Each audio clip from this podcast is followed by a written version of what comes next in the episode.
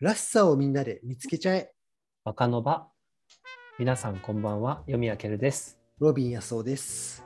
若の場はメインキャスター2人が中心になって投稿された和歌からあなたらしさを探検発掘する就活応援深夜トークラジオです。今日のゲストも、お今日、噛んじゃった。今日の就活ゲストはカムさんです。カムです。お願いします。よろしくお願いします。お願いします。せ先週に引き続きですね。そうですね。ありがとうございます。ようこそ。ちょうどね、さっきあの舞台袖であのオープニングトーク何話そうかねっていう話をしていて、3人の共通したものは何かねっていうところで時間になったんですけど、何共通してるかな？何が好きですか？私ですか？何が好きですか？難しいですね。私は天ぷらが好きですね。天ぷら？天ぷら。天ぷらか。まあ確かに嫌いじゃないけど、あんまり食べる機会は限られてますね。て天ぷらの何が好きなんですか？いっぱいあると。何が好き？はいあ、そうですね。私、受験生の時にもはい。う狂ったように鶏天のお弁当を食べてて、あもういや、なんか、あれなんですよ。こうもうお弁当を選ぶ元気もないんですよ。じ勉強してた時に。夏期講習とかで。あなのでこう1時間って自分で決めてたので一番近くのスーパーでいつも同じの買って食べてみたいなのをしてた時にー。うんうんそれでも1ヶ月ぐらいずっと食べてられた鶏天があったんですよ。へえ、すごい。でそれ以来あの嫌いになるかと思いきや天ぷらが好きになりました、へえそれきっかけでももっと食べたいと思うようになったわけですね。そうなんですよ。なんかその時はお弁当だったので今すいません。あ、いやいやいや。あの、唐揚げ弁当の方がね、普通だと多いんですけど、鶏天。そうですね。鶏天あったんですよね。なんかね冷たくても美味しいのがすごいねなんかなんかあるのかなと思いながらすごい美味しかったんですよね。鶏天ってことは衣で揚げたやつをつゆかなんかをかけるわけ？唐揚げと違ってつゆをかけるんですよね？そうです。へえ。温泉卵が真ん中に乗っててこう一面にこうご飯があって上に鶏天が乗ってて美味しそう。ネギと温玉が乗っててそれででも300円とかなんですよ。へええ。でそうコーヒーとか買って500円ぐらいで収まるみたいなのをずっとやってましたね。コーヒーと鶏天ってなかなかですね。そう受験生なのでもう飲み物はコーヒーしか考えられなかったんですよ。ね、眠気を飛ば飛ばすためにとかですか？あそうですそうです。かえー皆さん今これ聞きながら何飲んでるんだろう？これコーヒーかな？コそうですねコアかな？夜に聞いてたらねもうちょっと紅茶とか紅茶でもないかな。うん、お酒かもしれないですね。ねえ。ああ、お酒ね。はい。うんじゃあ。共通点じゃなかった。共通点じゃなか共通点になってない。鶏天が好きってことですね。はい。鳥天が好きだということが分かりました。じゃあ始めていきましょうか。はい。はい、今日のお題は雨です。今日もよろしくお願いします。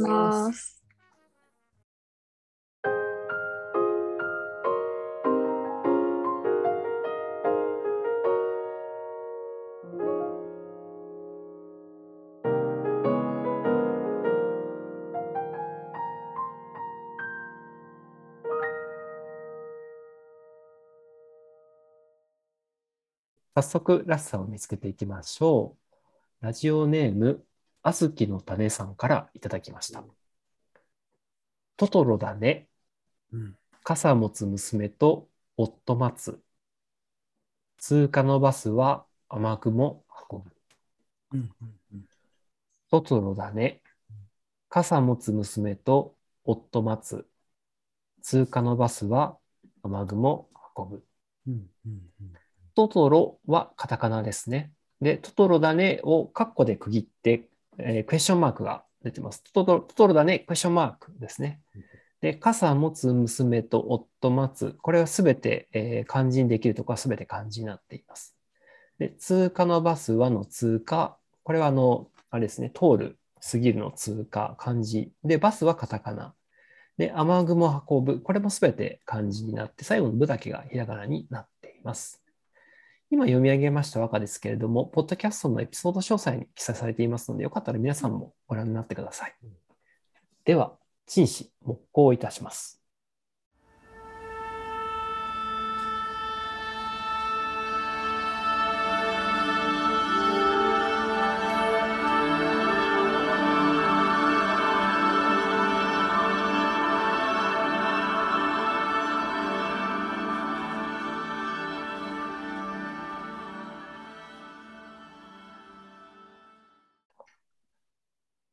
さて、どんなイメージが湧いてきましたでしょうか？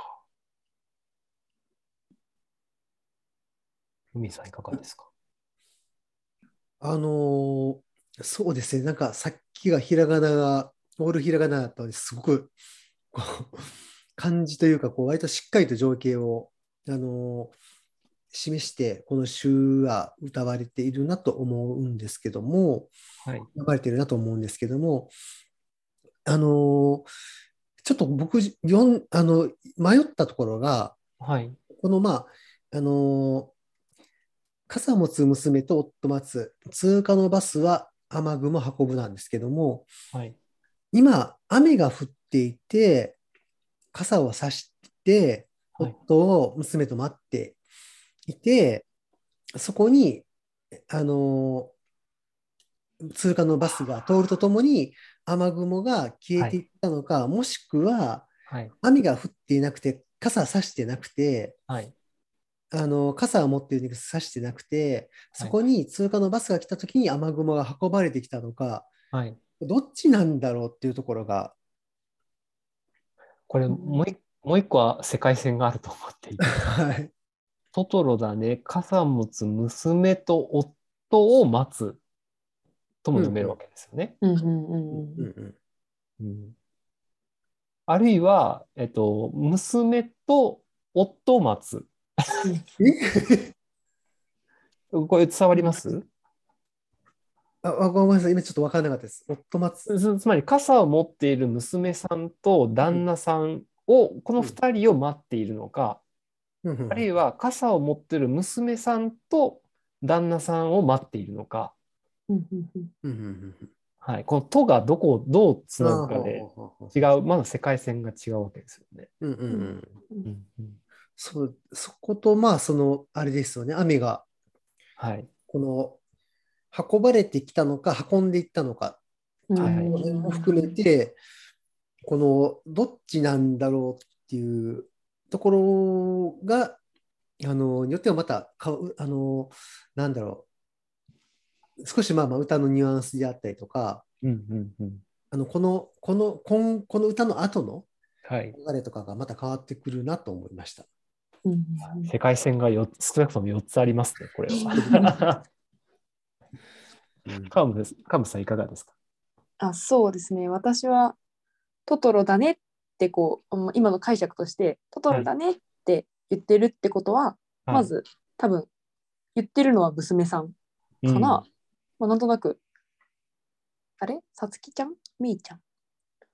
妹の方の声めいちゃんの声が聞こえてくるような 気がしてトトロだねってこう言ってるような感じがするので私は娘さんと奥さんが奥さんとか読んでる方が一緒にいるのかなというふうに思います。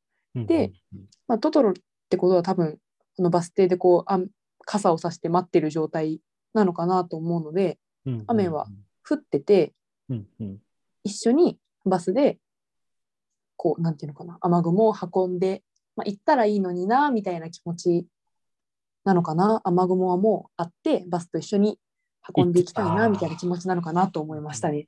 なるほど。うんうんこのトトロだねは、じゃあこれは娘三節ってことですね。発発言しているのは。うんうんうん、そうです。あーで、その雨は降っていて、そのバスが通った時にバスさんどうぞ雨雨雲も一緒にうん。運運んでいってくださいではないですけども、はい。そうした時にトトロじゃなくなるんですよね。娘さんとのコミュニケーションでは。うんすみません、何じゃなくなる？つまりこう、娘さんと多分こう、多分ご本人だと思うんです。こう、あ、なんかトトロっぽいね、みたいな話をしてるわけですけど、はい。雨雲がその雨を取っちゃったら傘さすことがなくなるので、うんうんトトロではなくなっちゃうんですよね。そうですね。確かになんかここは娘さんと、まあ、読まれた方とのなんかはい雨に対する認識の違いがあるのかなと思いますなるほど、なるほど。結構子供だとね雨好きじゃないですか。うんうんうん長靴履いてこうね水まった割にこうビチャーってやったりして好きだけども私とかもうね子供とかとこの間雨の中歩いたことありましたけど本当にはいやめろお前みたいな感じの テンションにおふざけんなみたいなテンションになってしまうのでこう、ね、娘さんは多分雨だやったーって思ってると思うんですけどうん生まれた方はは、ね、運んでいってほしいっていうところの差があるのもあるのかなと思いましたね。なるほど。うんそうですね。あきるさんどうですか？いや、これ、おも僕は、初めてなんじゃないかなと思う。カッポを使ってらっしゃるんですよね。つまり、声には出ないわけです。トトロだね、傘持つ娘と夫待つ、通過のバスは雨雲を運ぶ。音で聞いてる分には全然ないわけですけど、僕ら今、うん。文字を、皆様、あの、ポッドキャストの詳細で見れますけど、カッコがついてるんですよね、和歌に。これ、めちゃくちゃ面白いなと思っていて、あの、なんでしょう、入れ子細工的に、こう、なんていうかな、トトロだねっていう世界と、その外側に世界があって、さらにその外側に世界があってっていう、すごい効果があるな。よ小説とかでよく出る、あの、使う効果ですけど、なんかこの、これがね、とその、カッコをぬ抜いちゃうと、そのトトロだ、あともっと言うと、ビッグクエスチョンマークすら抜いてしまうで、トトロだねだけにすると、このトトロはどこだ、トトロだねのトトロだねは一体どこにかかってるんだっていううんうんうんはいはいなるんですけど、えそのエクサエクスクラメーションマークとそのカッコ付けをすることによって、なんかすごくその言ったその瞬間がすごくこう、なんかこう、トトロだねって言葉がこう耳に残るというか、うんうんうんうん。うん、それがあの娘さんがおかそのこの読み手の人に言ったのか、読み手が娘さんに言ったのかわかんないですけど、うんうん、なんかそのなんかこう楽しさをすごくこう鍵括弧で封じ込めた感じがすごくしていて、うんうんうんなんなんかそれがすごいなっていう。なんかそれそれがあることによって、あとすべて漢字、さっきのあの、トコさんと、先週のトコさんとは違って全部漢字なんですよね。うんうん漢漢字とカタカナなので、あの、すごくこう、硬い、あの、どちらかというと、こう、印象を与えることができると思うんですけど、一番最初、やっぱこう、これもショックで、こう、トトロだねっていう、はいはいはいはい。そう、びっくりマーク、書き括弧でこう、くくることによって、その後のなんかこう、なんだろうな、あの、情景がうんうん。漢字になっているので、すごくこう、ピシピシッとこう伝わってくるわけですけど、そこになんかこう、楽しさがこう、最初の楽しさがこう、ずっと乗っかってるというか、感じはしましたかね。うんうんそうですね。確かにあの、ここ鍵括弧といい囲ってないとまた印象変わりますね。うん、うんか変わる、変わるんじゃないかな。ねえうん。なんか唐突感がありますよね。しかもエクスクラメーションマークだと。うんトトロだね、エクスクラメーション、ん？どうした？みたいな。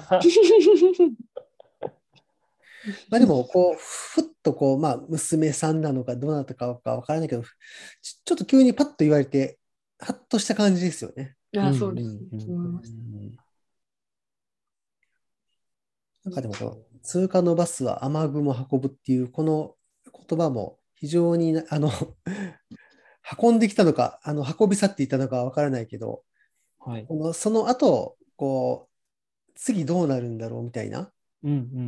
あの、お夫をもし待っているとするのであれば、娘さんと、あの、お母さんが誰かわかんないけど、夫を待っているのであれば、ちゃんとお父さんのバスが来たのかなとか、はい。いろいろこうなんか想像できるというか、なんか物語の冒頭みたいな感じの面白さってあります。うんまあだからそこが、このトトロっていう、まあ、あの、アニメあとなんかか引っかかってるっていうのかな、うん。なんか物語性を、あの、この歌の、まあこの詩の中にも持たせているっていうところが、ちょっとこのらしさというか、うん、も物語性っていうのが、あの、うまく表現できてるなって思いましたね。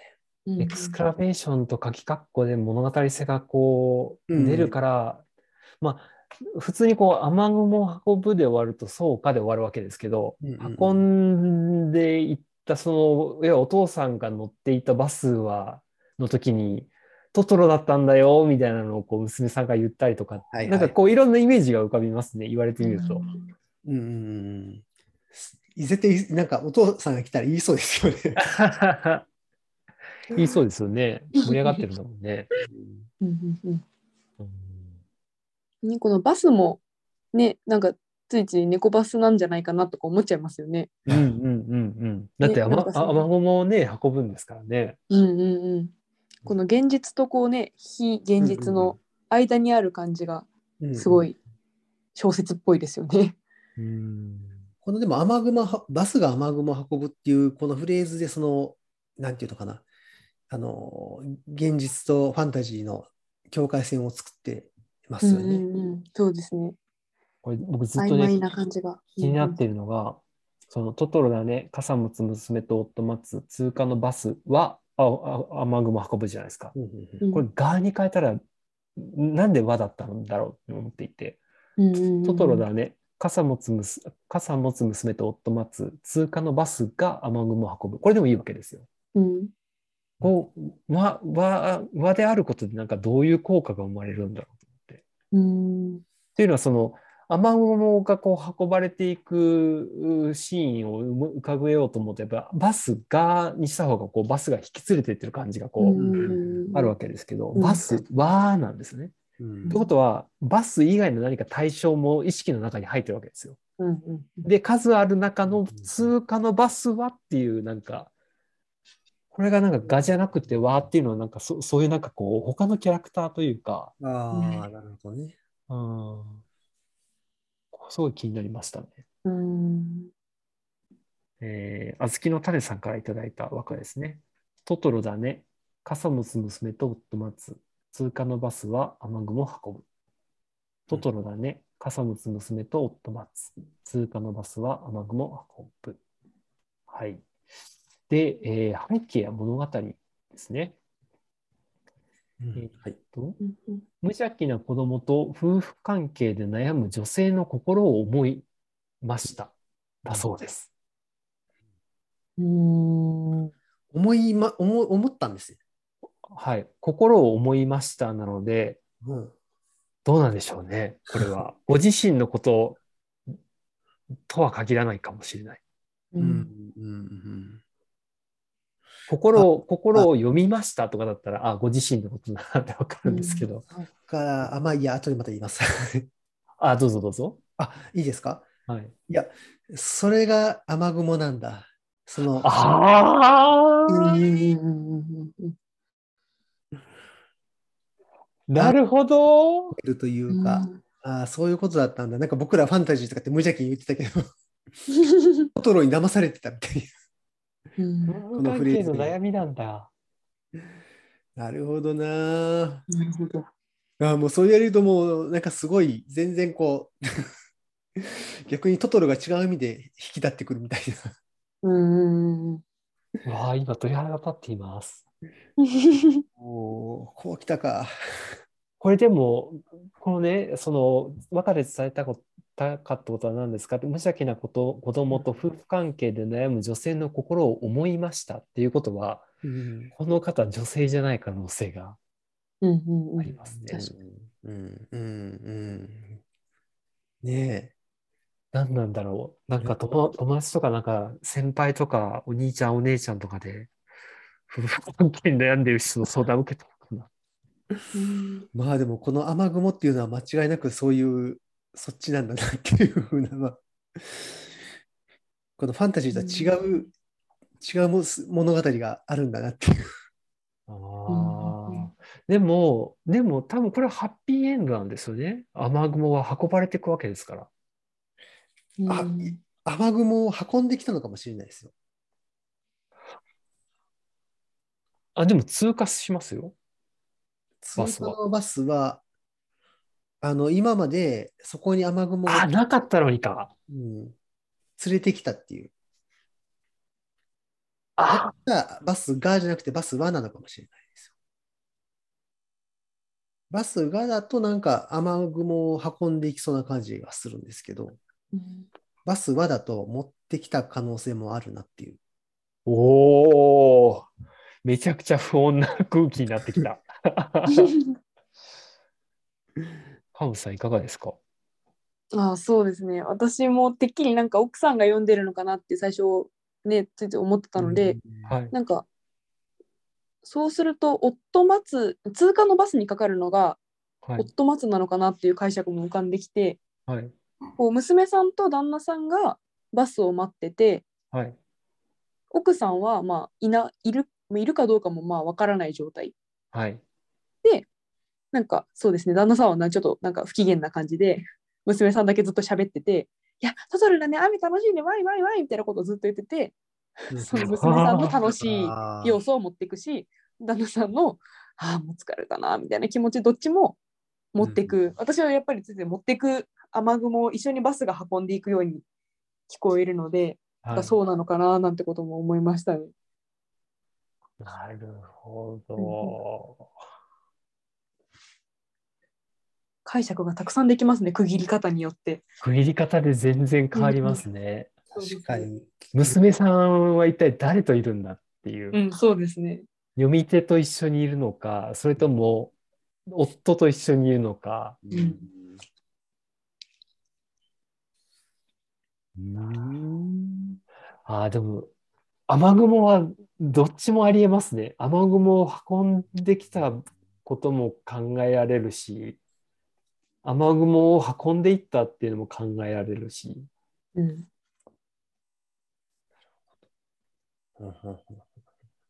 うん、そうね、難しいな。でも、夫って言ってるから、奥さんなのかな、うん、不思議ですね。なんかすごい不思議な感じがしますね、ねずっと。うん。夫っていう、夫っていうことはすごいこうね、になんかこううん生々しいというか、そうですよね。。うん、すごくこう感情がこうこもった単語だと思うんですけどう、ん。ち父じゃないですもんね。ね、父じゃないだからなんかねね。身内な感じがすごいしますよね。うんだね親しいうん 親しい人のやっぱなんかな夫婦関係の悩みを聞いたんだな。うん、そうですよね。なんかそんな感じしますね。聞く前までは、あの、その本当トトロのああいう世界を思い浮かべてたんですけど、今のちょっとその、ね、読まれた方の、あの、いあの、あれを聞くと、なんか、ティム・バートンの世界みたいな感じの。ティム・バートンってどんな感じの世界なの？いや、なんかこう、灰色の雲で、こう、この、この道の先はどうなっているんだろう。なんかはい怪しい世界につながってるみたいな。うんうんうん。あのーなんか、あれですね、全然この本で言うと、本の表紙のジャケットが急に変わった気がしますね。確かああ。うん。いや、なんかね、はい。まあ、夫婦関係で悩む女性を思いました。まあ、夫婦関係の悩みをその雨雲とか、そのうん夫とか娘っていう言葉にこう託したときに、ではなぜ一番最初にトトロだね、クエスチョンマーク、鍵括弧、これをつけたのかですよね。うんこれはなんか、そういう、なんかそういうトトロみたいな、温かい、なん、なんていうかな、そういう、あの、ファンタジックで穏やかな世界観っていうか、はい。そういうものっていうものをこう持ってくることによって、まあそこに対してのその歌ってる人の憧れなの、憧れとか、実際今自分の持っているその現実というか、まあちょっとその問題抱えているものとの、なんていうのかな、なんかそれを際立たせるためとか、うんうんうんなんかそこに対しての憧れみたいな、なんか両方感じる気がしますね。うんうん。あーああの、スイカにしようじゃないけど。うんー、うん。なんか表現が合ってるかどうかわからないですけど、もしかしたらこの読み手の方は独身かもしれないですね。うんおとは読めませんか？ああ、話第三者的に見てるって感じ。第三者で見て、いろいろとその相談、悩みを受けたんだけれども、いやあ、でもトトロだねって素直に喜ぶような娘さんといるじゃないっていう、ああーなた夫いるんでしょっていう。うんあー、なるほどね。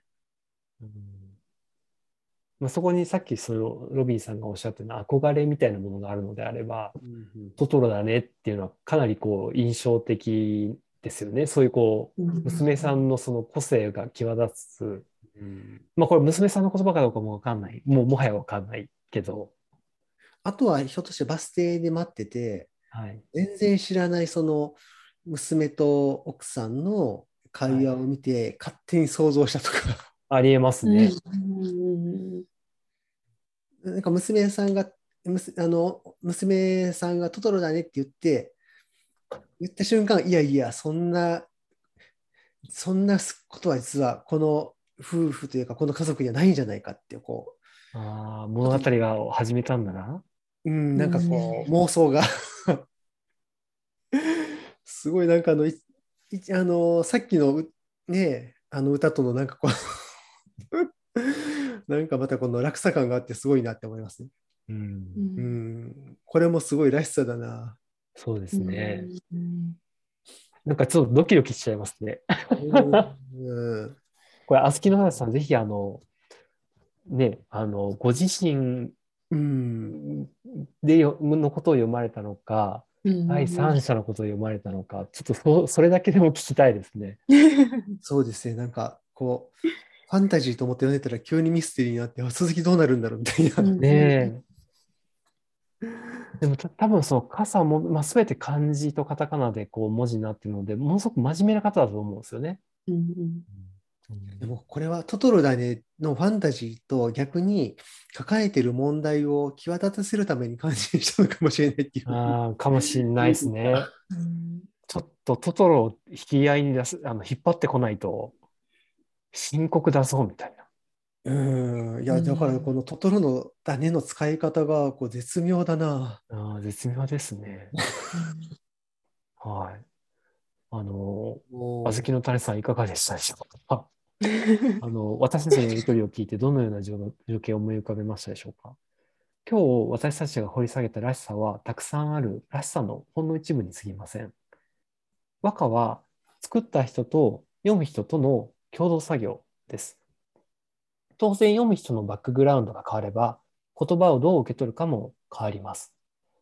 和歌の作り手はあくまで想像力の元になるお餅を提供するのみです。お雑煮か、きなこ餅か、はたまた磯辺揚げか、最後に餅をどう調理して食べるかは読み手次第です。どんな言葉を使うと自分が望んでいる形で気持ちを受け取ってもらえるか、あるいは自分では想像できないようなリアクションを読み手から引き出すことができるか、ぜひ和歌を通じて自分の言葉、そこに込められたらしさに目を向けてみてください。皆さんからの和歌をお待ちしております。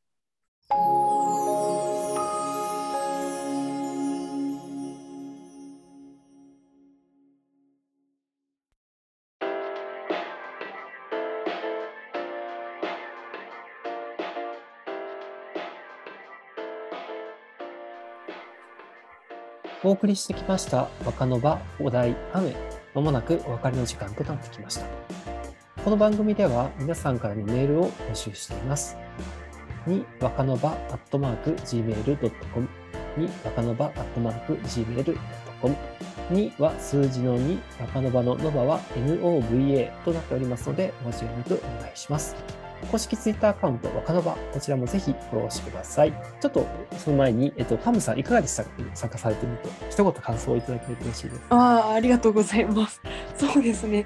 結構今回の和和歌はすごい難しかったというか、ついつい考え込んでしまうような内容で、こうこんなに短い文章なのに、誰なのかとか、何なのか、どこなのかとかをすごい考えるのは面白かったうんですね。すごい楽しかったけど、なんかついついそうですね。あったかい気持ちになる和歌と、難しく考えすぎてしまう和歌とがすごくあって、なんていうのかな。あってたその嬉しい気持ちとかを素直にこう表せるようになりたいなと考えていたところです。まあでも、らしさですからね、それぞれのね。面白かったです。ありがとうございました。ありがとうございます。またぜひ、あの、お越しください。はい、ありがとうございます。またお願いします。それでは次回またお会いしましょう。ロビン安夫と、川野と読み明けるでした。らしさをみんなで見つけちゃえ。若の場、また来週。また来週。